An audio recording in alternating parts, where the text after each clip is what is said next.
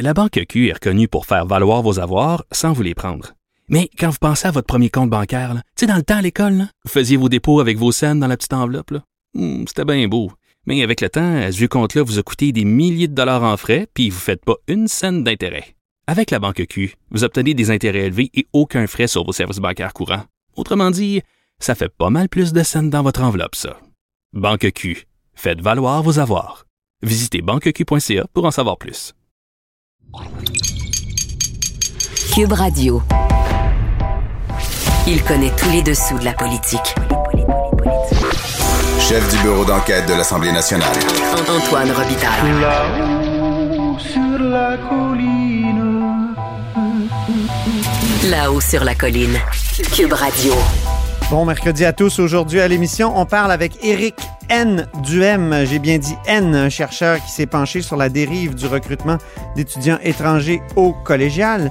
Mais d'abord, mais d'abord, il sera question du sujet qui a monopolisé ce matin la période de questions à l'Assemblée nationale.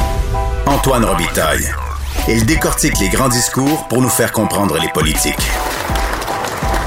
Là-haut sur la colline. L'opposition libérale a bien essayé ce matin de faire dire à la ministre André Laforêt, qui est ministre de l'Habitation, qu'il y avait une crise du logement au Québec. On en discute avec Marie-Claude Nichols, députée de Vaudreuil. Bonjour. Bonjour, Antoine Robitaille. Du Parti libéral du Québec, évidemment. Euh, donc, euh, dites-moi pourquoi c'est important que le gouvernement reconnaisse qu'il y a une crise euh, du logement? Parce que quand on reconnaît qu'il y a une crise actuellement, ben on met des méthodes en place pour euh, pour mettre fin à la crise. Et on est dans une crise du logement, c'est une crise du logement sans précédent, avec un taux d'inoccupation à son plus bas là, depuis 15 ans. Euh, la crise du logement est là, elle est juste pas reconnue par le gouvernement de la CAQ. Mais- Ce que je dirais, c'est que la crise du logement, on la reconnaît là, sur trois volets. C'est palpable là, sur le terrain. C'est vraiment palpable. L'accès à la propriété, l'accès au logement abordable, puis le logement social. Euh, Mhm. c'est les trois volets principaux là, sur lesquels là, euh, il y a définitivement une crise du logement. La ministre vous a répondu quand elle est arrivée en- en poste, il y avait 15 000 logements sociaux annoncés qui ont été non construits. Est-ce que c'est pas vrai que ça, ça aurait pas dû être fait avant? Ben, le, nous, ce qu'on a annoncé, c'est en moyenne euh, 1300 à 2000 logements abordables par année, euh, puis qui ont été réalisés, d'ailleurs, euh, c'est ce qu'on faisait. Dans les 22 dernières années, là, il y avait en moyenne 2000 logements abordables par année de réaliser. Bien sûr, il y avait un, j'aime pas le terme anglophone, là, mais un backlog, là. il y avait une, euh, je sais pas, une réserve. arriéré. ou, euh, ouais, ouais, si on peut, si on peut utiliser ça comme ça, là, mais il y avait puis il y a des motifs, là, il y a des raisons de pourquoi s'accumulaient là, certains logements qui n'ont pas vu le jour, là, mais le financement était là, mais il manquait soit des autorisations. Fait que c'est vrai qu'il y en avait des logements sociaux annoncés, mais qui n'ont pas été construits. Cependant, la promesse de la CAQ en 2018, c'était un, de livrer les 15 000 logements annoncés non construits restés dans les livres, qui n'est pas fait. Là. Euh, les deux premières années, là, il y a eu aucune nouvelle unité en deux ans. Ah oui. C'est facile. Zéro, là, rien. Là. Euh, financer rapidement des nouveaux logements dans le programme Accès Logis, c'est quelque chose de facile et il n'y a eu rien, aucune nouvelle unité depuis deux ans. Mhm. Euh, c'est, c'est vraiment préoccupant, préoccupant, puis c'est, c'est sûr qu'on prend du retard, puis ben là, c'est ça, ça, se fait sentir sur le terrain, puis ça se fait sentir. euh, Pourtant, la ministre plusieurs- répond, pourtant, la ministre répond, nous, on construit. Euh, on a annoncé encore 410 millions dans le dernier budget. On a annoncé dans le récent budget 250 millions pour encore des nouveaux projets qu'on va faire lever de terre. Est-ce qu'elle ment? Mais clairement, là, les deux premiers budgets ont été muets quant à l'accroissement de l'offre de logements abordables. Il y avait zéro, rien, niet, OK. rien. Euh, là, il y a eu l'entente fédérale, euh, l'entente Canada-Québec qui a été signée en octobre dernier. Euh, cette L'entente qui est signée va couvrir la période du 1er avril 2018 au 31 mars 2028. Donc, les annonces qui sont faites, c'est dans le cadre de cette entente-là. Euh, c'est un montant de 1,8 milliard fédéral, puis le provincial en met autant. Mais l'entente, elle a été signée avec 33 mois de retard. Ces 33 mois-là, ces 33 mois, le gouvernement de la CAQ n'a absolument rien fait. Là. Fait OK. imaginez le dommage qu'on vit sur le terrain, là, c'est l'inaction caquiste. Elle avait répondu, la ministre André Laforêt, dans une entrevue qu'elle connaissait des elle, avait des. elle avait des amis courtiers, donc elle était bien placée pour comprendre la situation. Elle s'est un peu dédiée aujourd'hui en disant qu'elle avait consulté aussi des économistes. Qu'est-ce que vous aviez pensé de cette question-là, puis de sa correction aujourd'hui? Mais tu sais, moi, j'ai senti aujourd'hui, je pense qu'elle a eu neuf questions en habitation aujourd'hui. Elle s'est levée neuf fois là, pour répondre euh, aux questions, à nos préoccupations relativement à, l'habitation. J'ai senti que, évidemment, le ministre qui était sur la défensive et qui voulait nous montrer qu'elle était compétente en habitation. Oui. Euh, moi, ce que je dis, euh, moi, je, je, je, soulève ma préoccupation par rapport à ce que je vois sur le terrain, par rapport à ce que j'entends. J'imagine qu'on entend la même chose. Euh, et euh, les courtiers, euh, les courtiers, là, ils font ce qu'ils peuvent pour protéger et conseiller leurs clients, mais le marché actuel est tellement hors contrôle. Euh, j'ai l'impression qu'il y a un, manque de, de sensibilité là, de la ministre. C'est comme mhm. si la ministre, là, c'est beau là, qu'elle connaisse des courtiers, mais est-ce, qu'elle connaît aussi des acheteurs? Oui. Parce qu'il faudrait avoir une certaine une certaine sensibilité à l'égard des acheteurs aussi. Oui, c'est ça, je mais... Trouve ça, je trouve ça préoccupant. Je trouve ça préoccupant. Et quand un marché s'emballe comme ça, qu'est-ce que l'État peut faire exactement? Parce que c'est vrai que c'est un libre marché. Il y a ça quand même. Vous, qu'est-ce que vous suggérez? Ben, il y en a plein de choses qu'on peut mettre euh, qu'on peut mettre en place. C'est sûr mhm. que là, le, le, le, délai de trois ans a, des effets directs négatifs. Même si on dit on va en construire du logement social, là, le, le 1er, 1er juillet, c'est le même matin. L'année passée, il y avait 354 ménages qui se ramassaient à la rue. Là. Cette année, mhm. euh, on est en pleine crise. Ça va être pire. Là. même si on les annonce, ils ne seront pas prêts pour le 1er juillet prochain. Fait que, oui, il y en a des solutions. Oui, il y en a, euh, il y en a des outils pour le gouvernement. Euh, qui, Mais sur la surchauffe, euh, Marie-Claude Nichols, sur la surchauffe, qu'est-ce qu'on qu'est-ce qu'on devrait faire? Est-ce qu'on devrait rendre les inspections, par exemple, obligatoires? Ou euh, est-ce qu'il y a des choses comme ça qu'on devrait ajouter, des éléments, des, des étapes qu'on devrait rendre obligatoires comme celle-là pour éviter que les acheteurs soient floués? Eh oui, c'est certain. Euh, c'est certain qu'il faut mieux informer les acheteurs. C'est certain qu'il faut rendre obligatoire le, l'inspection. On vend sans garantie légale, c'est vraiment incroyable. Euh, euh, oui, euh, il y, a, y, a, y, a, plusieurs petites méthodes, plusieurs petites choses qu'on peut mettre en place. Le ministre des Finances là, euh, en connaît aussi. Carlos en a suggéré, notre ancien ministre des Finances en a suggéré. il y a des bulletins qui peuvent mettre en place pour un, crédit d'impôt, justement, qui inciterait les gens à faire inspecter la maison parce que souvent les gens disent ben là au prix que je paye la maison, je ne la ferai pas inspecter, là, je coupe d'indépendance ben il y a des, il y a des crédits qu'on peut faire euh, où euh, il y a un remboursement possible quand on fait inspecter notre maison. Donc oui, il y a plein de petits outils comme ça, tant pour l'accès à la propriété, pour le logement abordable, puis pour le logement social. C'est clair. Puis moi, je pense qu'on peut pas nier la crise du logement. Elle est là. Euh, le gouvernement, la ministre de l'Habitation, elle a un rôle à jouer. C'est sous sa responsabilité. Elle a un rôle à jouer. Un, reconnaître la crise, puis deux, qu'elle mette en place des mesures euh, pour aider, euh, pour aider définitivement les familles. C'est drôle, ça me fait penser à d'autres sujets, ça, la non-reconnaissance de la crise par le gouvernement. Je pense au racisme systémique. Ils ne veulent pas reconnaître, mais ça, c'est peut-être une question de terminologie et peut-être qu'ils ont des bonnes raisons aussi. Après ça, il y a la pénurie de main-d'œuvre, hein, qui ne veulent pas vraiment reconnaître euh, aussi euh, cette pénurie de main-d'œuvre-là. Puis, je pense aussi à la question de la récession qui revient. Je pense que chaque gouvernement évite de dire ce mot-là parce que ça crée la chose encore plus. Est-ce qu'ici, avec la crise du logement, on, est devant quelle sorte de, réticence? Puis si vous, qui avez déjà été dans l'équipe gouvernementale, euh, pas directement dans le Conseil des ministres, mais dans, dans, le parti qui était au pouvoir, vous trouvez que ça ressemble à quoi parmi les exemples que j'ai donnés? Est-ce que ça pourrait engendrer plus de crise du logement si le gouvernement disait qu'il y a une crise du logement? Ben moi je pense que non. Au contraire, là, le fait de dire que là j'ai l'impression qu'on fait c'est de l'aveuglement volontaire parce qu'on veut pas intervenir. Parce que c'est sûr que si on intervient, ça va déplaire à certaines personnes. Là, ça c'est clair. Fait que moi j'ai l'impression que pour pas déplaire, on veut tout simplement pas intervenir.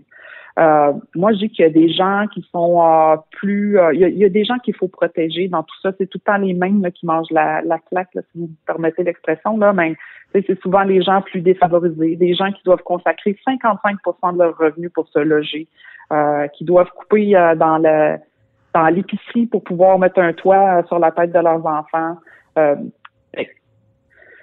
Euh, j'ai l'impression que c'est de la, un style d'aveuglement volontaire pour pas avoir à intervenir. Qui, à qui ça déplairait, une Ben, intervention ça peut du déplaire, euh, mais ça peut déplaire à plusieurs personnes. Là. Euh, Ça peut, les, courtiers, je suis pas certain qu'ils apprécieraient que le gouvernement euh, intervienne. Euh, les gens sont, disons-le, là, habituellement, les gens sont réfractaires au changement, mais je pense qu'un gouvernement est là pour protéger aussi la population. Euh, Bien, vous étiez. ça euh, ouais. Ça, ouais, ça me préoccupe. Savez-vous quoi? vraiment. J'ai peur que j'ai peur que le 1er juillet, là, on se ramasse avec une nouvelle classe de puis je vais le dire comme ça, là, puis c'est peut-être pas poli, là, mais j'ai peur qu'on se ramasse avec une nouvelle classe de sans-abri euh, qui vont être euh, des mamans monoparentales qui n'ont pas trouvé un toit. Puis quand je dis ça, là, j'ai le cœur en mille morceaux. Là. Mhm. Puis tout le monde, on en connaît. Là, tout le monde, on connaît. euh, moi, je suis chanceuse, j'ai une maison, là, mais il y a sûrement, euh, on connaît tout le monde quelqu'un qui cherche un logement, euh, soit de façon directe ou indirecte. Est-ce que c'est dans les régions pas euh, juste. métropolitaines ou Ouais, est-ce que c'est euh, en périphérie comme vous, dans, dans le coin de Vaudreuil? Ben, c'est sûr que c'est pire dans les centres urbains, tu sais, dans les, euh, je dis la grande ville, Montréal, Gatineau, Gatineau aussi, là, Gatineau, là, la, sur- la surenchère, c'est pas loin de 20 euh, c'est que c'est sûr que c'est pire dans les grands centres urbains, mais il y a une problématique en région aussi. Là. Moi, Vaudreuil, je considère que je considère que c'est une région, bien qu'on soit à proximité de Montréal, mais euh, euh, j'ai beaucoup de territoires agricoles, puis je, je la vis, la crise du logement. Non? Je, Mhm. je la vis, c'est clair. Là. Puis il y a des beaux projets qui s'en viennent à Vaudreuil. Je donne l'exemple de l'hôpital, ça va être 3000 nouveaux emplois. On va les mettre tous, ceux qui veulent venir travailler à Vaudreuil. Mhm. Euh, vous Fait étiez en études de long crédit. Oui, c'est ça. Ouais. Vous euh, étiez en études de crédit hier. Euh, c'est les crédits du ministère des Transports. Euh, votre collègue ce matin, André Fortin, a dénoncé les non-réponses du, ministre euh, Bonnardel qui disait, par exemple, qu'il ne voulait même pas répondre sur le troisième lien ou sur le tramway euh, de Québec. Il disait, euh, essayez même pas, je répondrai pas. Vous, vous avez subi le même genre de, de, de mutisme de la part du ministre, d'après ce que je comprends? Oui. Ben, en fait, oui, ça, c'est, c'est une réponse plutôt vague là, pour me dire euh, c'est quoi la prochaine question. là. Euh, mais euh, c'est, un ministre qui est quand même assez habile. Ça fait longtemps qu'il est en politique. Euh, moi, j'ai posé des questions sur le parachèvement de l'autoroute 20. L'année passée, on est arrivé une belle proposition de le faire en deux phases. Euh, le ministre s'était montré ouvert, m'avait dit créer un comité pour qu'on s'assoie et regarder ça ensemble. Puis hier, quand j'ai posé ma question, on m'a plutôt parlé que des consultations d'une table mise en place depuis l'été 2018. Je sais que c'est moi qui l'ai mis en place de la table à l'été 2018 avec ma collègue Lucie Charlebois. On a siégé cinq fois, puis c'était plutôt des mesures pour éviter euh, euh, la circulation là, sur l'autoroute 20. Donc, euh, je trouve ça, tu sais, je trouve ça dommage ce genre de réponse-là. Mais c'est comme s'il était en crédit là, juste pour garder la tête hors de l'eau. Puis là, la semaine d'après, il va y avoir plein, plein d'annonces. On va avoir toutes nos réponses dans les prochaines semaines. Oui, c'est un peu frustrant. Mais c'était comme ça l'année passée. Mhm. C'était comme ça l'année passée. Puis euh, qu'est-ce que vous voulez, le ministre des Transports, euh, c'est comme ça, c'est comme ça depuis trois ans.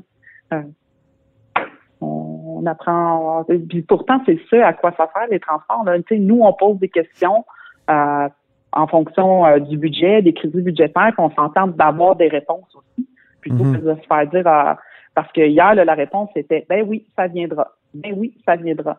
Ben ça, ça veut dire, euh, tu sais, je suis bien pas en faire de période de crédit. hein. Euh, on va, on va, on va attendre, on va attendre les prochains mois pour avoir euh, les réponses au c'est, euh, C'est drôle parce que les comme- gens de la CAQ disaient ça quand ils étaient de- dans l'opposition, de vous, les libéraux. Ils disaient à peu près la même J'ai jamais affaire. entendu ça. J'ai jamais entendu ça. Oui. Merci beaucoup, Marie-Claude Nichols. Merci beaucoup, Antoine Robitaille.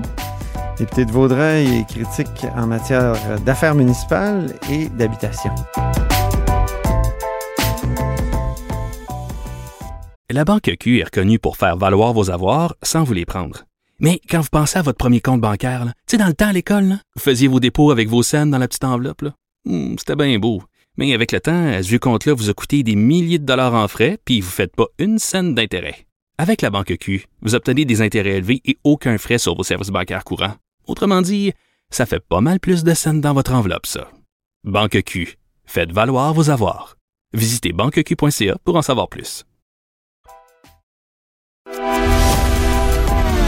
Grand philosophe, poète dans l'âme, la politique pour lui est comme un grand roman d'amour. Vous écoutez Antoine Robitaille, là-haut sur la colline. On assiste à une explosion du nombre d'étudiants internationaux collégiales depuis plusieurs années. Ça a des bons, mais aussi des mauvais côtés. On en parle avec Éric N. Duhem, chargé de projet à l'Institut de recherche en économie contemporaine. Bonjour. Bonjour, ça va Le, bien? le N est important. Hein? Oui, effectivement, faut euh, faire la distinction. Là, je suis pris avec euh, l'existence d'une autre personne qui porte le même nom que moi, donc euh, j'ai ajouté cette petite particule de mon nom de famille maternelle pour bien distinguer les personnes. Vous êtes anobli d'une certaine façon, à, plusieurs égards. Donc, le, le nombre d'étudiants internationaux vraiment au collégial, il a explosé, on l'a dit. 3520 en 2011, 16 505 en 2019. C'est quoi? C'est 369% d'augmentation. Comment ça s'explique exactement? Euh, ben, il y a différents éléments qui entrent en jeu au niveau de l'augmentation des effectifs étudiants internationaux. Euh, ben, on peut dire que euh, la partie qui est la plus euh, déterminante, là, c'est euh, au niveau des collèges privés euh, non subventionnés à Montréal. Euh, donc, les collèges privés non subventionnés, euh, dans leur cas, là, les, les effectifs étudiants internationaux sont passés de 338 à 5720 euh, de 2011 à 2019. Donc là, c'est une augmentation de presque 1600% Donc, c'est eux qui ont beaucoup joué dans la balance. Mais en même temps, on observe aussi, pour les cégeps de régions éloignées notamment, euh, une augmentation des effectifs euh, étudiants internationaux également. Euh, donc, il y a dans le cadre des cégeps euh, de régions plus éloignées un poids relatif, donc euh, l'im- l'importance des effectifs étudiants internationaux qui est de plus en plus euh, élevé. Là, donc, c'est 10% à peu près dans ces régions éloignées. Puis dans certains cégeps, ça peut même représenter jusqu'à 35 là, des effectifs étudiants en 2019 qui étaient euh, à l'étranger. On pense évidemment au cégep de la Gaspésie des îles, qui a comme une, espèce d'entente avec un, collège privé à Montréal. C'est ça pour accueillir des gens? Ça, je pense que c'est. Il y a un an, là, on, a entendu parler de ça. On a commencé à avoir beaucoup d'articles sur le sujet Radio-Canada, Le Devoir, et ils ont vraiment fait ressortir cette, cette drôle de bébite. Euh, Oui, tout à fait. Euh, ben, dans le cas du Cégep de la Gaspésie des Îles, il faut savoir que en région, donc euh, dans leurs différents campus là, situés en Gaspésie puis euh, aux îles de la Madeleine, là aussi, il y a des étudiants internationaux. Donc, ceux-là, ils ont à peu près un, un, un poids relatif de 15% Le 15% des étudiants qui étudient là-bas sont des, des étudiants internationaux. Mais il y a aussi l'existence de cette autre euh, entité, cet autre établissement qu'on appelle le Campus de Montréal, euh, qui lui est situé à Montréal. Donc là, on est vraiment très loin de, de, de la région périphérique de Ouais. ce cégep-là. là. Euh, donc là, c'est une entente, c'est un partenariat entre euh, un collège euh, privé non subventionné qui s'appelle le collège Matrix, puis euh, le, le, le, le cégep de la Gaspésie et des îles. là. On a une espèce de partage de responsabilité là entre les deux. Donc, euh, Collège Matrix, lui, s'occupe du recrutement, du marketing, des locaux, des équipements.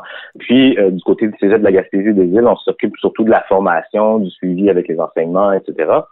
Et donc, euh, là, oui, effectivement, on a assisté à une, explosion du nombre euh, d'étudiants internationaux dans ce euh, dans cet établissement-là, là, euh, qui était en 2019, on parlait d'autour de 1700 étudiants, puis là, on serait, on aurait largement dépassé euh, ce seuil-là là, l'année d'après. C'est en février Donc, c'est bon. 2020 qu'on a pris conscience de ça.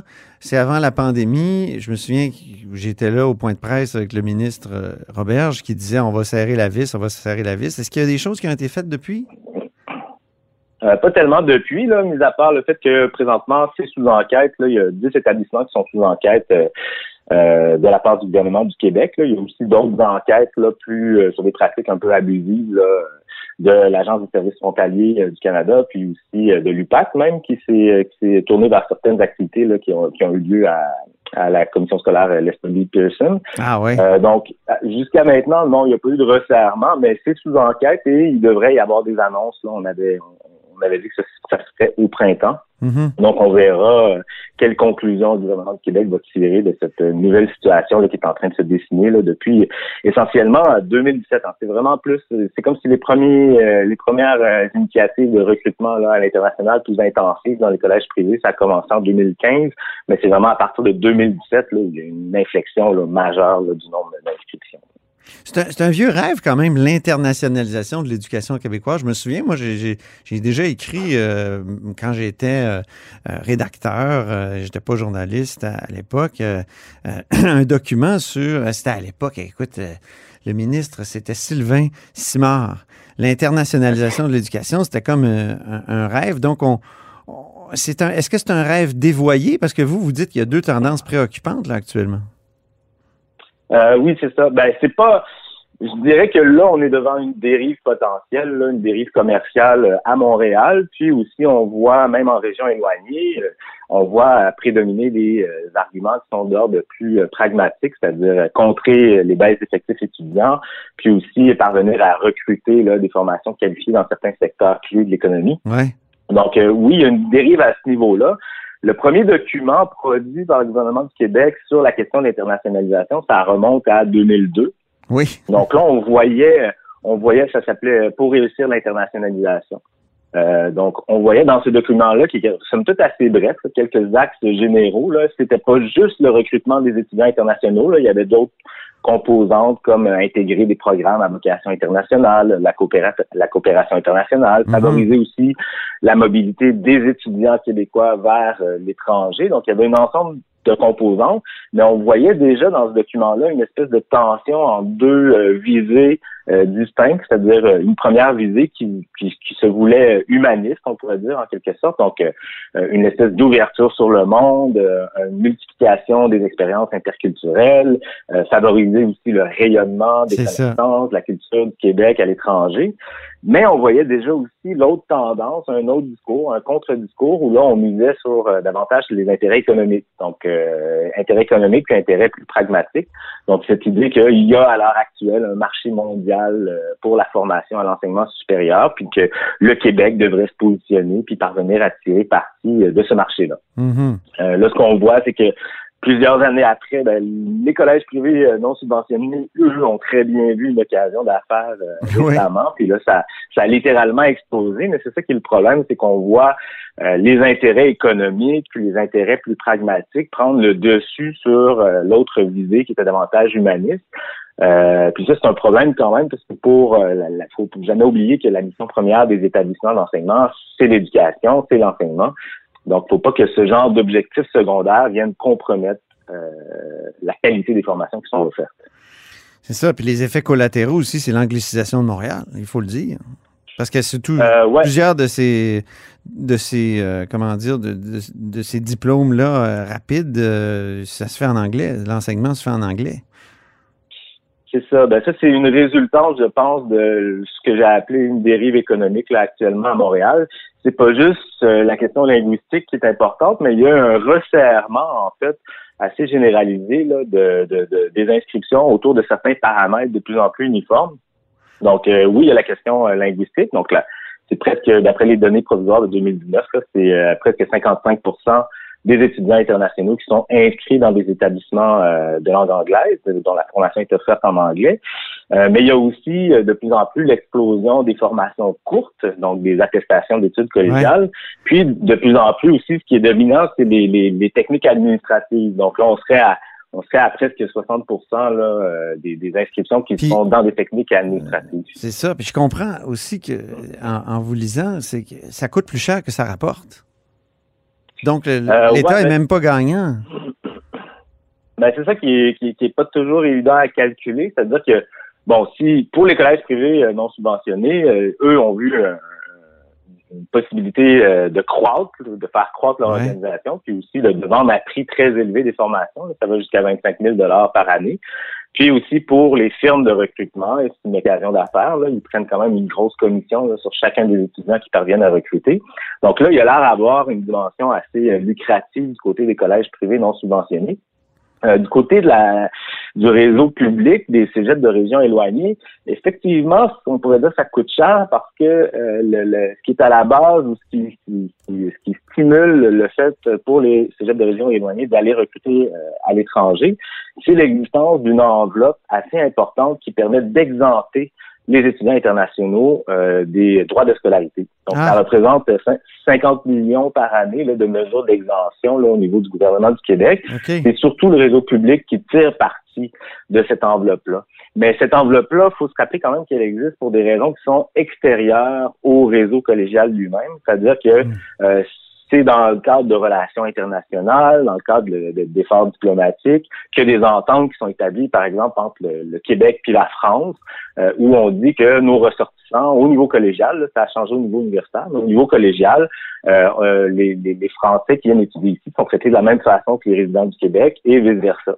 Mhm. Donc, oui, ça nous coûte cher, mais en même temps, il y a l'inverse aussi. Il y a des étudiants du Québec qui vont étudier à l'étranger et qui sont traités de la même façon que les étudiants français, par exemple. J'imagine qu'avec la pandémie, euh, beaucoup de ces, ces mouvements-là ont été stoppés. là. Il doit y avoir moins d'étudiants étrangers. Je- Au Euh, Québec? Effectivement. Ouais, effectivement. Ben, ce qu'on, ça, c'est, là, nous, on- malheureusement, les chiffres auxquels on avait accès euh, s'arrêtaient à 2019, puis même 2019, c'était des données provisoires. Là, à ce moment-ci, on devrait être capable de mettre la main sur euh, les chiffres de 2020, mais qui seraient des données provisoires aussi.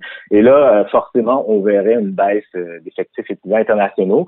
Il y a quand même beaucoup d'étudiants qui étudient à distance pour le moment dans l'espoir d'éventuellement venir ici sur place euh, lorsque ce sera possible. Ouais. Euh, mais pour certains cégeps de régions éloignées qui avaient misé beaucoup sur le recrutement d'étudiants internationaux pour pallier leur baisse d'effectifs, euh, dans leur cas, là, c'est un peu la crise. Là, Mhm. Des cégeps comme euh, c'est le, le, cégep de Saint-Félicien au Saguenay-Lac-Saint-Jean ou à Matane, par exemple.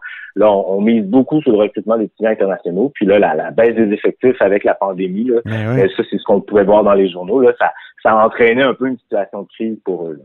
Vous faites sept recommandations en terminant. Euh, les plus urgentes euh, sont lesquelles, selon vous?